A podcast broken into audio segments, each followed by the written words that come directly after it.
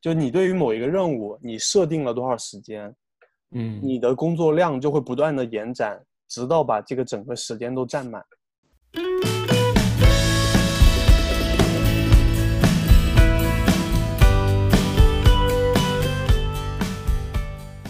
Welcome to another episode of，中言彭宇，哎，我是鹏鹏，是钟钟。哎，壮壮，How are you 啊？How How old are you？哎，还行吧。这这 最近又三期没有更，三周又没有更节目。嘘嘘，不要说，你不说没有人会注意到。然后我们又跑过来更新节目了。然后这期节目其实我们想的大概率也不会有特别聚焦的一个话题或者什么，我们就简单的跟大家聊一聊最近的动态。鹏鹏，你最近怎么样？我最近挺好的，你最近呢？I'm fine, thank you. And you? 哎，我最近终于把一个事情完成了。啥呀？脱单吗？不是，不是这这个这个是这个是一方面啊，就是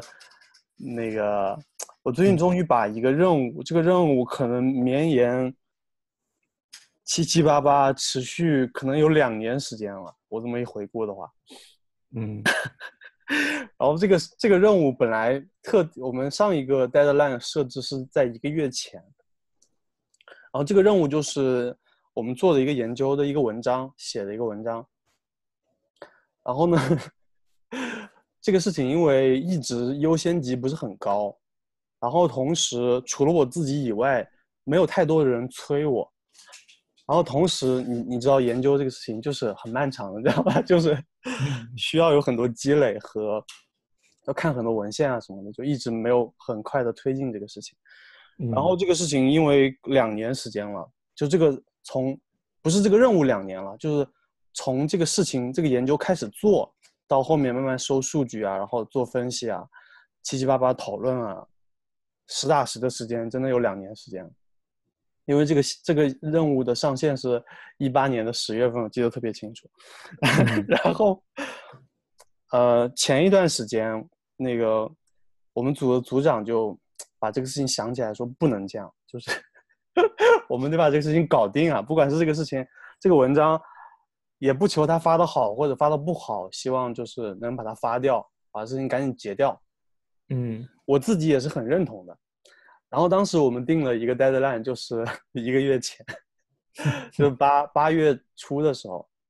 然后那个时候呢，我其实完成，我当时那个 deadline 我也赶了。然后没有那个 deadline，我可能还干干不到这个程度。在那个 deadline 的时候，我把这个文章的结果、方法，还有呃七七八八的一些东西写完了，但是没有完全的完成它。introduction 和 discussion 的部分没写，但是我把图表这些全部都搞完了，然后我出了一个草稿给大家看，相当于是，我一我我有点应付了那个 deadline，你知道吧？嗯，然后同时其他人就总算有个东西交付给大家了嘛，大家可以沿着这个东西去讨论了嘛。但是因为前一个月我们忙一些其他的项目呀，一些呃七七八八的事情。也不是没干活嘛，也是在一直在干别的东西，这个事情又被大家忘记了，有点那种感觉。然后我自己呢，本身也不是一个特别逼自己的人，你知道，我就没把这个事情特别那个，我就缓慢的推进，你知道吧？就是你知道写文章这个事情就是可以很慢的，你 知道你有没有这个感受？就是我特别有感受。就是你哦，就是我会有这种感觉，就是我好像特别想把这个事情做好，那我就需要去看很多文献，但是实际上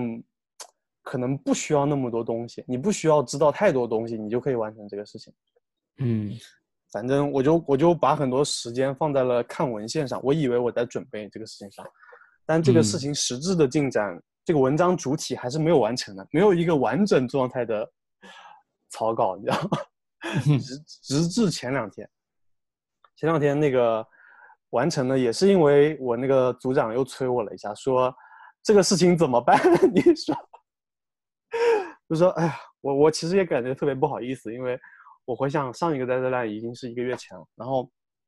我就花了两天时间，把这个文章完整的写完了，同时把这个又发给大家了，同时发给合作方那边的老师去看。就这个事情真的是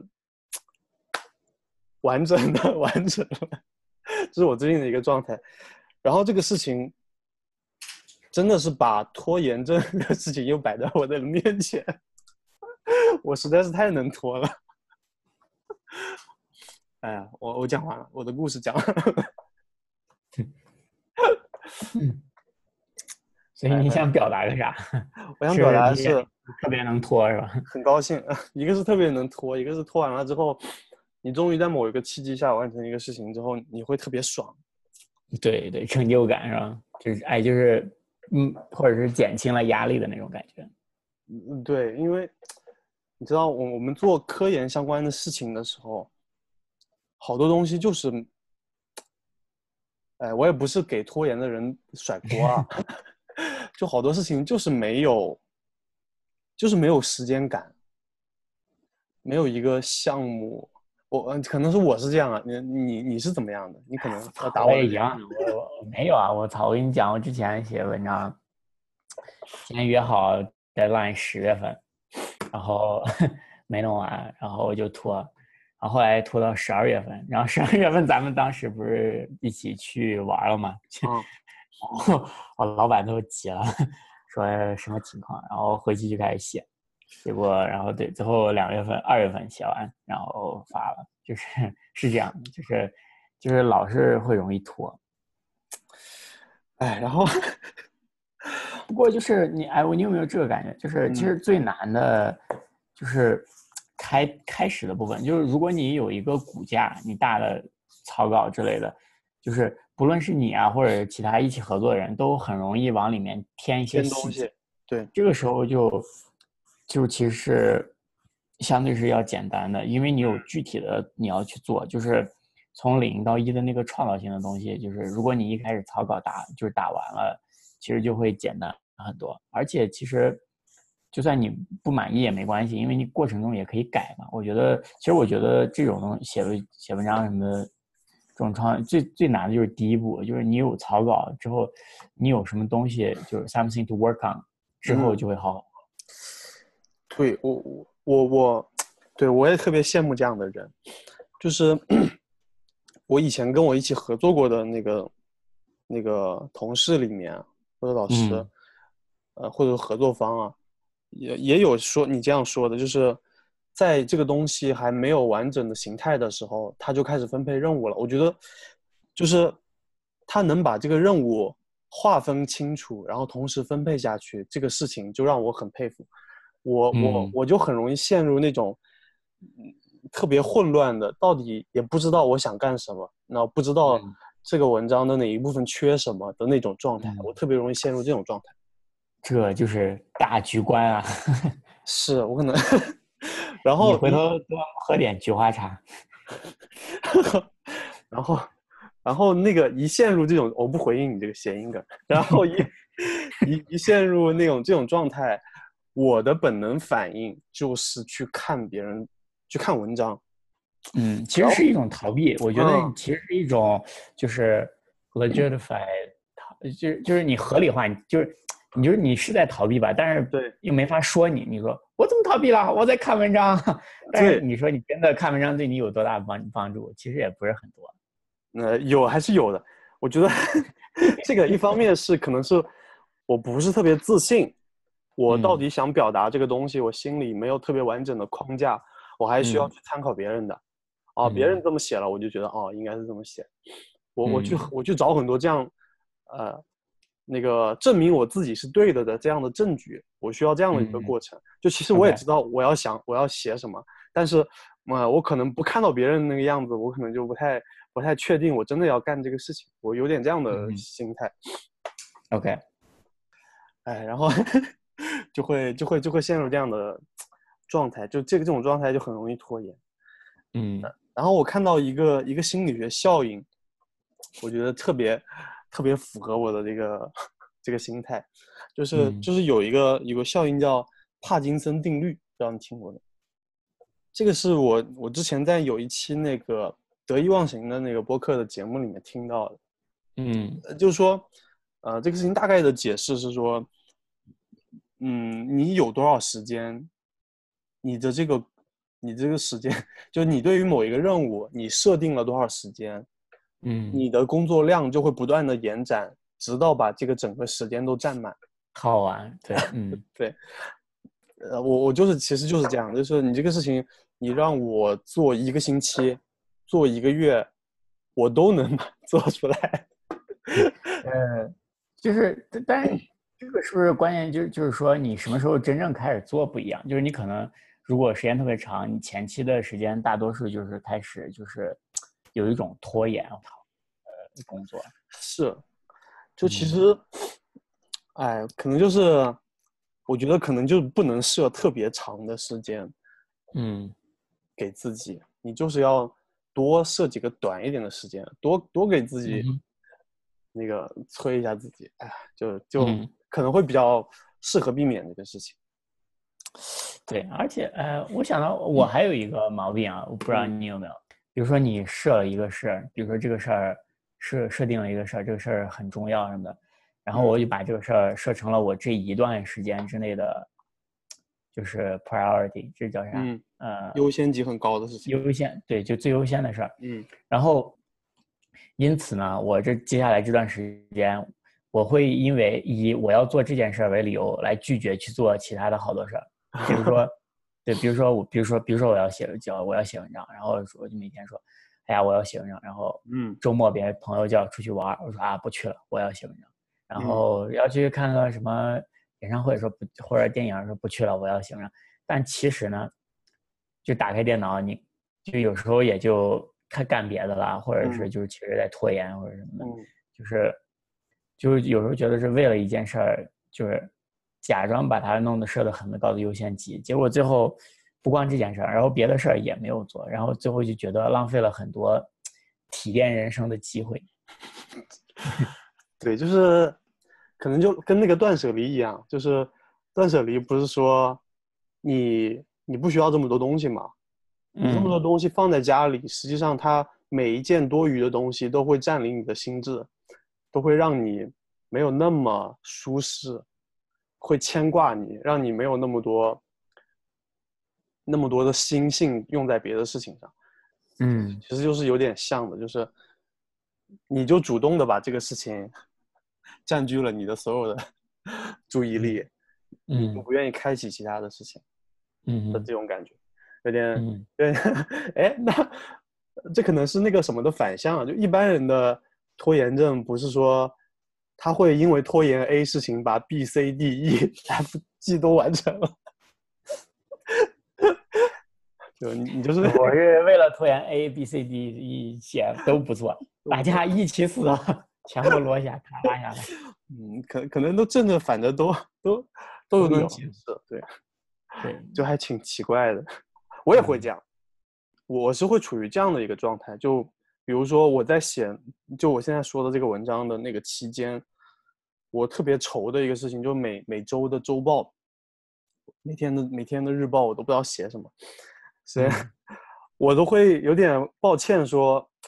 我每天的工作内容就是这一个准备文章。嗯。哼，我都写的有点有点不好意思了，有的时候都要想 编一点其他的事情来，不也不是编一点，就是做一点其他的事，做一点其他的事情来填补一下，让好让你写的时候不觉得那么难，不能那么。尴尬，知道？对，嗯。然后同时，我会分不清主次的把很多事情优先的去做，就嗯。是我我这个是文章这个事情很重要嘛，对于我嗯。来说是越早完成越好，但是在别人又交给我一些事情的时候，我会很快的把别人的事情完成，你知道，就是我觉得这个两方面吧，就一方嗯面是你是为了逃避拖延，另一方面就是 别人给你交任务的时候都是很具体的，你去做什么什么，就是很嗯少一些主观的，就是思考性的东西，可能就是比较无无体力劳动那种，呃，然后这个就好操作嘛，你可能就弄过去了。如果别人过来找你说，钟我钟，你再帮我写篇文章，我估计你就拖了。也是啊，就是我们可能都比较容易完成一些特别具体的事情，是的，反而是那些自由度高，我们好像能发挥很大的空那种创作空间的事情，是比较难完成的。但虽然我们想象那个事情是比较好、比较有意思的、比较有成就感的，嗯，但是又比较难完成，这就很纠结啊那。不这不然这事儿怎么会有意思呢？如果是一那么简单，谁都能做了，对吧、嗯嗯嗯嗯，是。e v e r y t h i n g comes with a price, bitch。Yeah. 然后，然后，然后，然后很普遍的一个事情就是，那个，就我们做事情实际上真的花不了那么多时间。对，就就所谓的二八定律，就是，啊，这个事情体现在很多事情上，比如说，呃，比如说你什么视频网站百分之八十的收入是来自于百分之二十的付费会员，比如说市场上，呃，企业里面百分之二十的人完成了百分之八十的工作，类似这样的，我们实际上完成一个任务，你可能十天的时间，你你正经放在这个任务上的时间，就纯纯的时间，可能就就百分之二十左右。当然，这个二十八十是一个虚数了，不是一个准确的数字。嗯，比例比例，对，嗯就是，嗯，就是我们是不是就是就必须要浪费？我靠，就是，呃，我看过之前那个谁，呃，一个俞敏洪的采访，然后他就就回想自己年轻时候或者那什么，就觉得大学浪费了好多时间，或者年轻人就是，然后他还在回想，又觉得好像这个时间就是必须浪费了，就是 就是你不可能一直做到百分百工作时间精力一直坐在，就是你你既定目标工作上。嗯我觉得是吧？我觉得一方面是你是需要一个这种放松的东西充电，但是张弛有度哈，就是咱也不能一直充电，呃，没有数据，电池也坏了。嗯还有一个，我觉得就是有时候你做一些别的事儿，就看它有没有意义吧。如果是纯粹就是放松的话，可能确实有些事儿是完全没有意义。但有些时候你做一些事儿，就是就是我说到的，就是其实最后可能会对你有帮助。比如说你，呃，比如说呃，就是有点不太恰当的例子，比如说乔布斯当年嗯哎，真他妈俗！我又举乔布斯的例子，我其实特别鄙视 拿乔布斯举例子的。嗯啊，我当时看他自传什么的，就是嗯讲，就是他当时上，呃，这大学的时候，就学了个还字体他就课是吧？对对对，就就是其实你说当时他完全不知道能干啥，就是其实就我觉得就是去混日混时间，就感兴趣弄了，但是他是放松的，对他来说是和工作不相关的。但嗯是最后这个积累，其实最后对他的工作是有帮助的。但是，呃，这是碰上了，可能有时候很多人这个积累最后也不一定会有这个机会对你工作或者对你的人生某个阶段特别有帮助，也不一定。嗯，对，就是特别玄妙的地方就在于，你把这个事情回头看的话，你可能把很多事情都能归因上，都能嗯归结上，但是实际不一定是这样的。然后啊、对，你处于嗯事后诸葛亮是吧？有一点这个感觉，你处于比如正向的时间线的时候，你又不知道你现在这个事情到底属不属于这种情况，你就 你知道吧，就很嗯蛋疼。就就觉得，哎，我做这事儿有没有意义呢？有没有以后有没有用呢？是吧？嗯是这意思吗？对啊，就是哎我觉得，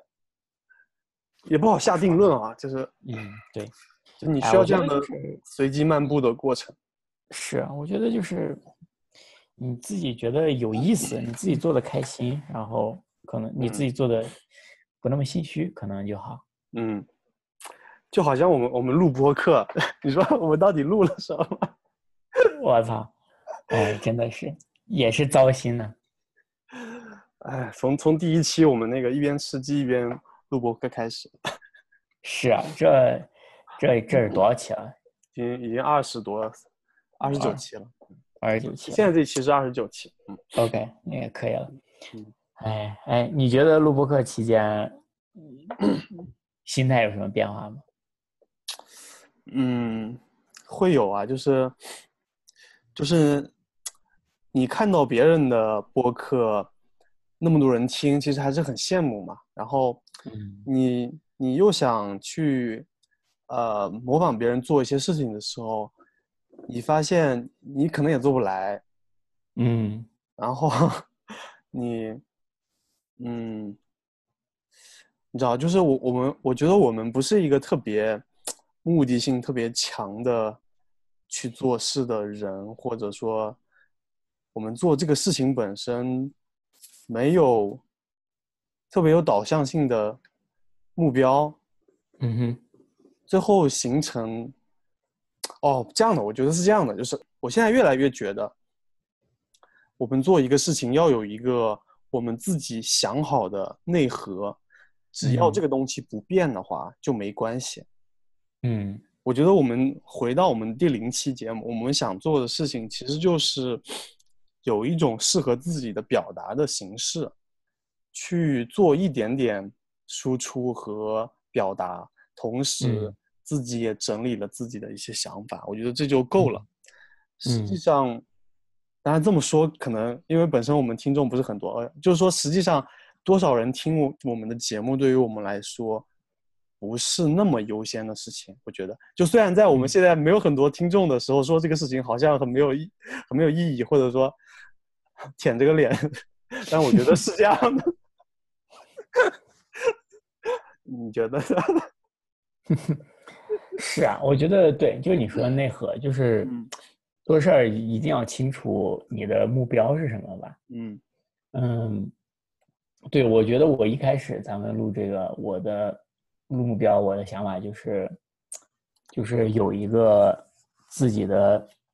因为咱们有时候聊天什么会有一些思考什么，但有时候可能就说一半，然后就就是继续玩游戏什么。我是觉得想有一个更完整的表达吧，嗯然后一个总结，然后自己有时候可能也会回顾一下，就看自己呃的想法什么的。对，对就是所以就一开始我的对我就是对听众数量什么，其实是就是也可以说过于佛系吧，就是 然后就就觉得就是多少都无所谓，然后我觉得少了根本不 care，但嗯是、但是对，就你讲的后来嘛，就是 peer pressure 什么的，你后来你看到别人做的好，你说我有心里有起波澜，有羡慕吗？嗯那肯定也是有的，嗯对吧？嗯不然咱们也不会想，然后也不会讨论的。但啊是，但是我嗯没有那么多的话，那我怎么怎么怎么合理化呢？我就重新找到自己的目标。我觉得对，那主要目标还是并不是听众数量嘛，所以我觉得嗯对，也就还好吧。还还有一个事情就是 从另外的事情上，就是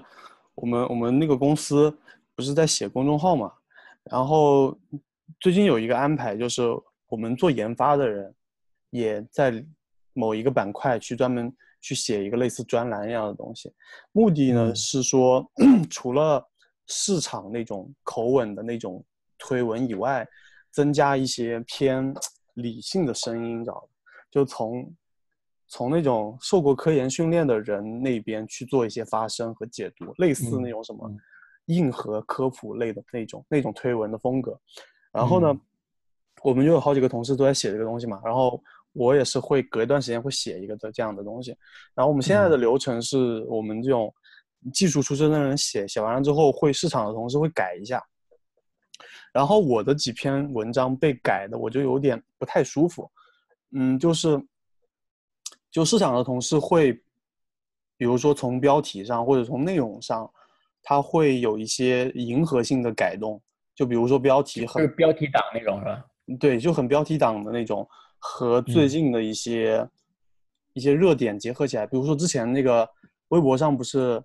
那个摆摊特别特别摆摊经济特别热嘛，嗯然后有一篇文章就被改成说什么什么摆摊了，就是那种，但是我写的东西实际上跟那个完全没有关系。我觉得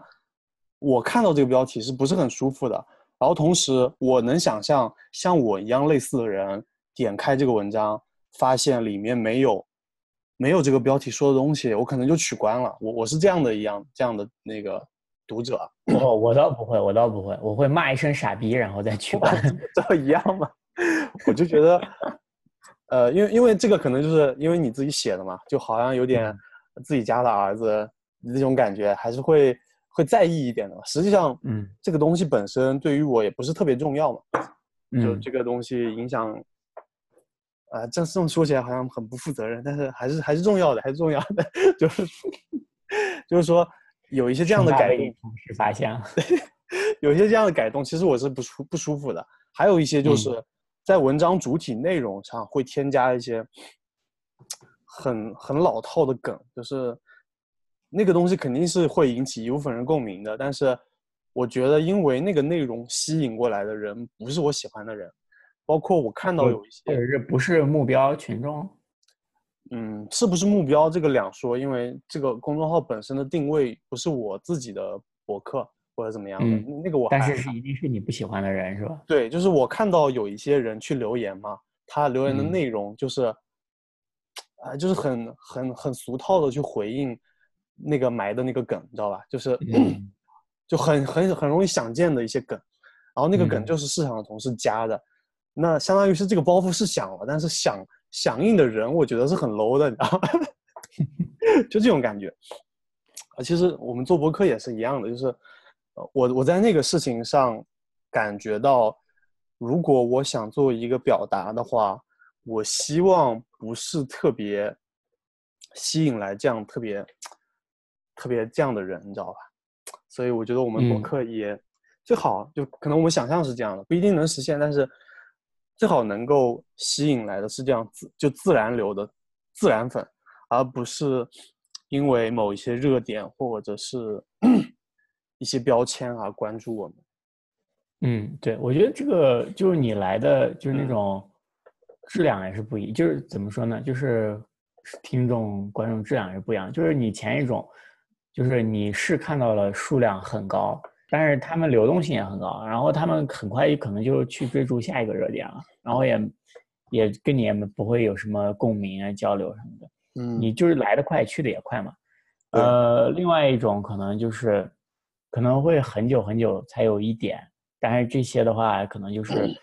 呃共鸣度或者是大家交流的，就是频的频率，可能就是更在同一个纬度上，就是交流会更多，就是质就是数量少，但是质量可能就是呃更更高吧，对吧？嗯，然嗯。后这个也跟我们现在这种，比如说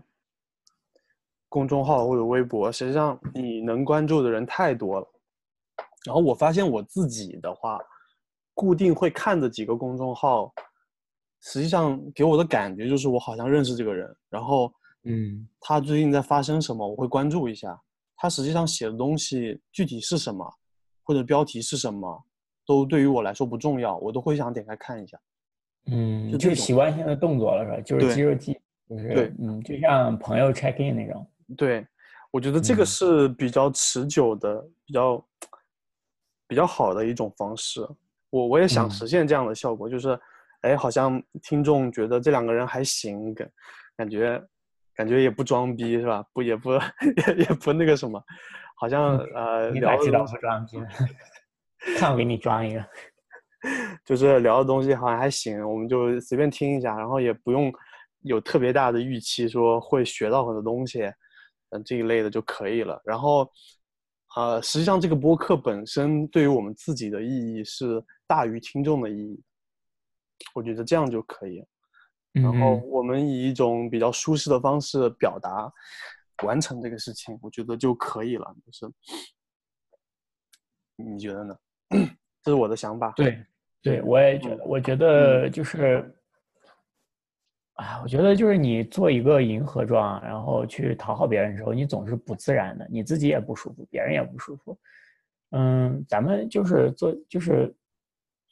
首先自己得开心舒服，就别人，呃，就是就是才会有让别人也觉得舒服嘛，对吧？嗯，我觉得目主要，我就还是捋回来咱们的主要目标。我想来就还是做一个定期的，就是总结啊、表达啊什么的。嗯，然后这期间如果能碰到，呃呃，如果能碰到更多的朋友，那当然好。如果没有碰到的话，那我还是开心的，因为我自己是满意的，我自己对这个过程是舒服的，我觉得就好了。而且而且我觉得我们现在有很多方式可以记录自己。其实记录的东西都是有价值的，比如说呃，我听那个之前我们有一期节目是我和张扬去看演唱会那个嘛，然后我听嗯那个节目还能想象起来，当时我们在那吃夜宵的吃东西的那个味道是吧？对，就是好，还 播客吃播史上罕见，一边吃一边录播客，然后心心也是大。一边吃一边吧唧嘴，一边一边说话。对，对，然后那个包括你你看一些以前的照片 或者视频的时候，就会就会把你把把你带到那个那个那个那个地方。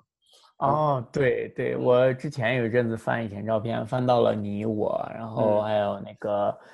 呃呃 Reagan，我们去野外采样，然后那些照片，嗯，哇，好青涩呀！我我的优酷第一个视频就是传的，我们当时呃钻那个新叶草，钻那个树树丛，你知道吧？就找到了，啊就那个，对就那个片段，当时拍的，对对对就还就还挺挺挺那个什么。对呀，我看看当时自己的样子，跟现在就，哎，哎呀，我就是时间都对我们做了些什么。哎，时间都变得好快，就是回头来看的话，这一下子嗯 就，就就三十加了，你知道吗？对啊，嗯，然后啊，回到回到我们刚刚说的那个，就是你看，我们还是一个很有 很很有控制感的节目。就回到我们刚刚那个说拖延症啊，就是 我操，怎么回到这儿？就是呃，就是我会有一个特别特别盲目的自信和盲目的对某一个事情的掌控感的那种感觉，就是在你做一个事情拖延了很久的某一个时期，你会有一个高潮，一个快感。那个快感就是说，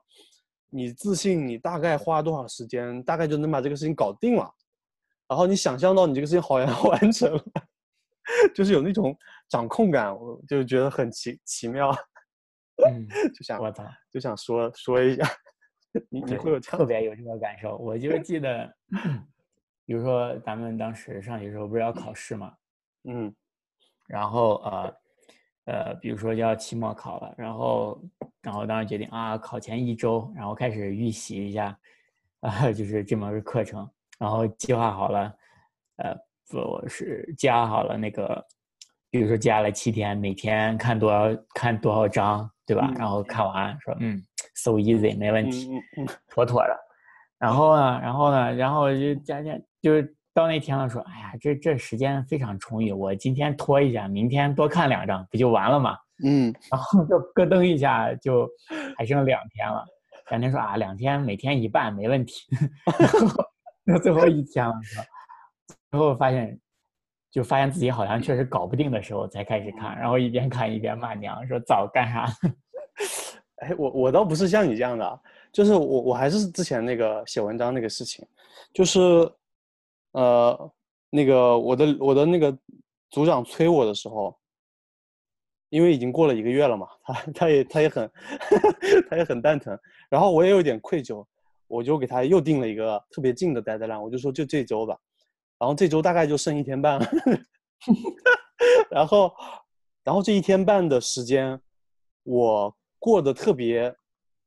淡定从容，淡定从容，你知道吧？就是 我我我没有我没有我没有完全在写这个文章这个事情，我还干了一些七七七七八八的别的事情。然后干着七七八八别的事情的时候，我大概在想象说啊，那个我这些文献大概看了这么多了，然后我又新下了一些这个，然后这个的框架我七七八八的写了一点了，我大概在某一天的晚上，我再熬个夜应该就写完了。然后我就想象了一下，然后确实这个事情就是如我想象的那样发生了。就在白天的时候，我还是干了一些其其他的事情，然后因为白天不太容易静下心来写东西嘛，我还是回家了之后，然后我特别不急不慢的吃了个晚饭，然后洗了澡，然后开始坐下来，然后开始写，然后差不多就是那天晚上写完，我就觉得啊，啊，那你也还可以啊。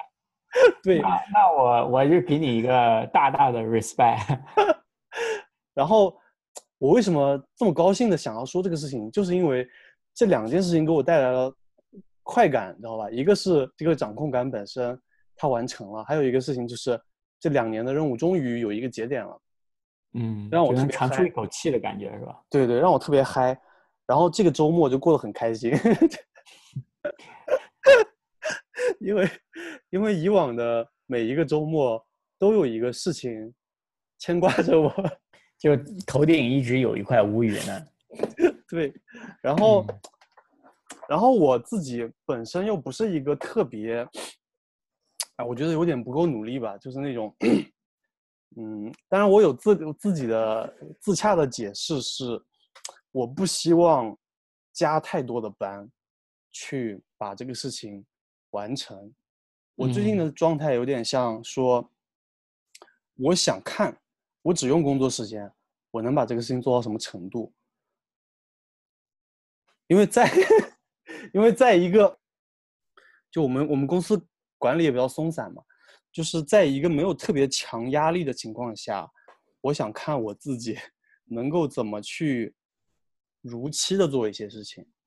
就是我不嗯想那个，我不想，就是我想象的是我加班肯定能把这个事情提前完成，但是我可能会很累，那我又看到别人因为压榨自己的个人时间，然后可能会出现一些抑郁啊什么这样的现象，我又不想自己让自己那样。那当然，这个是可能是给我自己自洽的一个解释啊。我就想看这个事情到底自然的情况下能够走到哪，我有点这样去，类似是挑战自己，或者是自洽化自己的一个 行为的一个解释。我最近是这个状态，然后这个事情完成了，终于完成了，我感觉你还是加班熬完 对，这是还是加班了打脸。然后我觉得我可能这段时间没有特别用心，当然也没有，当然结果是也没有特别压力大，当然会有长时间的缓慢的压力给自己，嗯，就处于一个这样的纠结的状态。我我最近就是这样的状态。OK。我说，你终于回答了我一开始那一句 “How are you”。呃，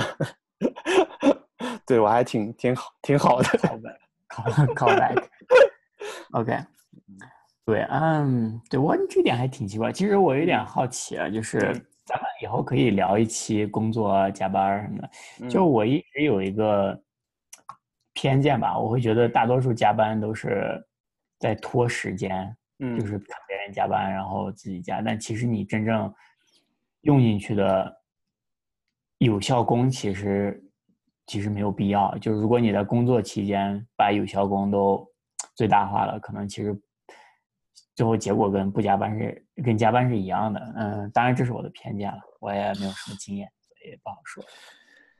对，我们就处于一个很很奇妙的状态，不太好聊加班这个事情，所以我一直想请那个那个洋洋再回来聊一期，因为他是已经工作比我们时间长嘛，他可能会感受嗯。会多一些，因为嗯。我一个是工作时间比较短，而且是我工作的性质比较像学校里，就是那种嗯。偏研究类的这种工作，嗯。其实没有特别嗯。那个的感受，但是嗯。我能理解你说的这个事情。然后我回到我刚刚那个状态，其实我是我是这么想的，他给你就是默认不加班完成不了的，然后我就想很我就想比较舒服的去度过这个状态，你知道吧？嗯因为，嗯，我就看你怎么圆回来。对，对，就是 就是我我们可以简单的讲讲一下你刚刚说的这个情况，几个情况。一个情况是你说那种特别耗时间的，我能理解。有一种情况是有一些环节是必须要等别人完成的，就比如说你们在加班，然后你要等 A 同事完成另外一个事情，你才能接着往后走。这种情况是你你可能比较接近你说的那种情况，就是在那耗着，一定要等到什么时间再走，类似这样的。还有一类是比较表面的那种要表演的，就是大家都对，要其实我看起来不想说的是表演，嗯表演的，要看起来很努力，然后老板不走就不走，这种可能是比较比较企划的那种嗯。价值观或者是公司的文化的，对对嗯。文化的这种感觉。然后还有，我觉得正常的、比较靠谱的、比较接近我们自己的，是有一些事情，当然我也在探索啊，就有一些事情就是要加班，就不是加班了，就是你下班之后去做的，去积累、去想、去去完成的一些事情。比如说写文章这种事情，我觉得是完全不可能在工作时间完成的，因为工作时间有太多干扰，然后就是太多干扰吧，然后 没有办法去做这个事情，或者是我还没有找到很好的方式去完成这个事情，所以嗯，我就通过拖延的方式 来。来搞定这个事情，但是，但另一个方面啊，就是那个之前 B O M 有一个节目就讲，就是说，你，你，你，你你要做的选择是，比如说你要做的事情用功程度总体是类似的，你想把这个用功程度放在你年轻的时候去做，还是放在你老了之后再做？比如说三十五岁之后再，其实还是年轻的时候会投入产出比更高一些。对，那个可能更泛化了，就不一定是我们刚刚在讲这个事情，加班这个事情。所以，我是在找这里面的一个平衡吧，就是我不会特别反对说下班了一定不能做什么事情，但是我也不想让这个事情太压着我，太给我太大压力。我现在在处于这样的一个状态，然后我还我还没有特别自洽的形成自己的那个。行为习惯或者是一个固定的套路，但是我还在想这个事情。OK，嗯，加油，哎呦，长出来。哎，对，就就你有没有发现，咱们现在已经合形成了一个合力，就是特别无解的闭环，对一些我们无法解决的问题，或者一些很难解决的问题，就比如说拖延啊什么的。咱们之前。说过类似的一些话题，就是设目标啊？对，对对，先先开始啊，提出来我这个问题，然后我们开始就是分析它、解剖它，说为什么会这样，怎么怎么，嗯，然后接下来说啊，接下来我们要怎么怎么样把它解决，然后就然后好，然后好像就觉得这样就解决了，然后最后其实也没有什么改变，然后过了几期又回来又开始讨论，不不不不不不，我觉得是有改变，我觉得是有改变的，就是。重要的不是这个事情真的做成什么样，你去想的这个过程是最重要。我操！因为因为你你会把你的改变融入到你的一言一行，那个很细小的事情上，就是你不知不觉的就在变化，对吧？行吧，你就自个儿骗自个儿。不是不是，这个微小的力量反而是最强大的，对吧？行行，而且就就跟那个什么。那个最近一期节目不是那个 Fit for Life，就是两个运动博主去日坛公园做了一期 crossover 的节目嘛？他们不是讲那个减肥这个事情嘛？其实就是原理很简单，就能量就热量缺口嘛。嗯。但是这个事情，你你如果真的想持久的，比如说保持一个比较好的身形的话，那。其实你应该做的事情是把你这个热量缺口和你的目标去拉长去实现，比如说一天只减少一辈子，然后对，然后你比如说你你想的目标是十年之后你持续的保持这个身材，而不是说比如说两周瘦多少斤这样的目标，嗯，其实是更长久的，同时对。它形成的这种系统是更稳定的，就是你一天减少一点，今天减少一点。然后你稳定的减重，或者是那个体脂下降之类的，这样的目标是更更更那个的。我们刚刚在讨论有有一个生活的习惯嘛，对吧？对，就是我们刚刚讨论的其实也是这个，就是你你不太好通过巨变，比如说突击加班一个星期之类的事情去实现你想要在工作这条路上，这工作是一个很长线的路嘛，想要对想要完成的事情。你反而是应该说，我如果要这样工作十年，我应该怎么去做这个事情？有一个合理的对一个 routine。对，嗯，对我我觉得我在探索的或者是在自己身上实验的，也一方面印证了类似这样的一个观念。嗯，我希望能有一个好的结果。嗯嗯。要么或者是三十五岁的时候我被公司开除了。我靠！嗯，这个风险 和 那个什么。知道你你就你就获得你你 那那怎么能说开除呢？是你们公司向社会什么输出了释放了一波资源。对对。哎，花木兰你看了吗？我没看，但是据说很烂。就是我看好多吐槽，就是里面的，然后一些影那个影评什么，就说是我也还没看啊。嗯。就是说是对中国文化、中国元素特别不了解，然后就是在里面瞎割、瞎编、瞎弄。我没有看，但我能想象，因为我当时看那个，呃，看那个 trailer 嘛，嗯，就是预告片什么的，什么啊，不然然后那爹跟木兰说 “bring honor to our family”，我这就是这就是就扯 honor 什么的，这就是典型的美国的这边的，就是西方的思维了嘛。呃，然后对，然后我觉得可能还有一个原因是它是翻拍的，呃，迪士尼的公主片动画片来嘛，所以它的框架是已经在那了，所以可能会导致它会有一些东西方都不伦不类的一个。还有一个原因就是它的从导演这边，除了演员之外，基本上都是白人嘛，嗯，呃，可能会有一些文化，不是可能就是肯定会有一些文化的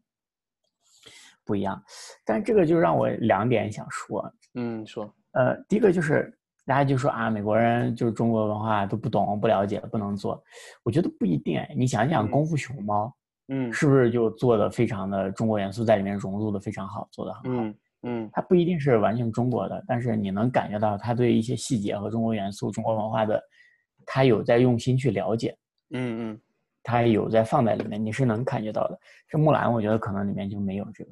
就我觉得导演的问题是就是。对，我觉得就不能一棒子打死，说美国人或者好莱坞就做不出中国元素的，那是做得出，但可能就看不行，就这个不行，就个例，就是个例，对个例吧。我觉得就看你的态度和了解程度吧。这个还有一个就是，哎，嗯，你你不知道你你知不知道这个？就是当时拍木兰的时候，嗯，这个真人电影的时候。他们当时迪士尼是去找李安了，想让李安来拍这个电影，嗯，然后，呃，然后被李安拒绝了，然后因为李安当时在拍那个《Gemini Man》双子杀手，然后我觉得，哎，就是一个拒绝合成了两部烂片，就有可能如果李安当时答应了，嗯，可能能拍不好，一能这部木兰可能会完全不一样。就觉得有点遗憾，是吧？呃，就你不知道他会怎么样，就是会给我一个畅想，就是他有可能也还是这样，但有可能李安拍的就就像《卧虎藏龙》那样，就是一个其实是在讨论人之间的关系的，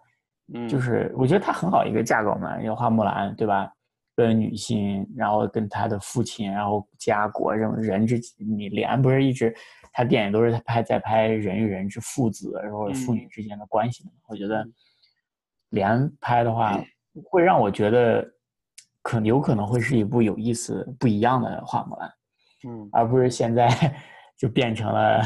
连 say no，然后现在一部被呃东西方都不讨好的花木兰，还有一部莫名其妙的双子杀手。啊，是是吧？双子杀手还行，我觉得还行，没有那么烂啊。行吧，你你这一次，我是觉得挺一般的。然后基本上我都猜到他的桥段什么的，而且他拍双子杀手主要的目的是一百二十 帧，他是对他想要拍那个高高高帧的电影，高帧率可能当时对他当时拍那个什么拍《Life of Pi》的时候，可能一些限制吧。哎，那有时候就有时候就这样，嗯，对，嗯，其实我还觉得也觉得也挺好的，就是像诺兰、包括李安他们都能够在商业能支撑的情况下，又不断的挑战自己想做的事情，然后做的好做的不好都有商业买单，其实就挺好的一个事情，对，这样才有空间去做做做做很多不同的探索，嗯。嗯，对啊，我是觉得连拍莫兰的话，可能会是一个很好的商业和空间，他文艺拍成一百二十帧，对，让迪士尼出钱，老有钱了，拍拍二百四十帧，什么一百二十？好，好吗？哎，不过这也就是畅想一下，嗯嗯。OK，那我再没什么想说。今天这期相当于是一个近期回顾的这个环节，我们就聊到这儿。嗯 OK，，OK，呃，感谢你的收听，也希望你点赞、收藏、留言，拜拜。好，感谢大家收听，拜拜。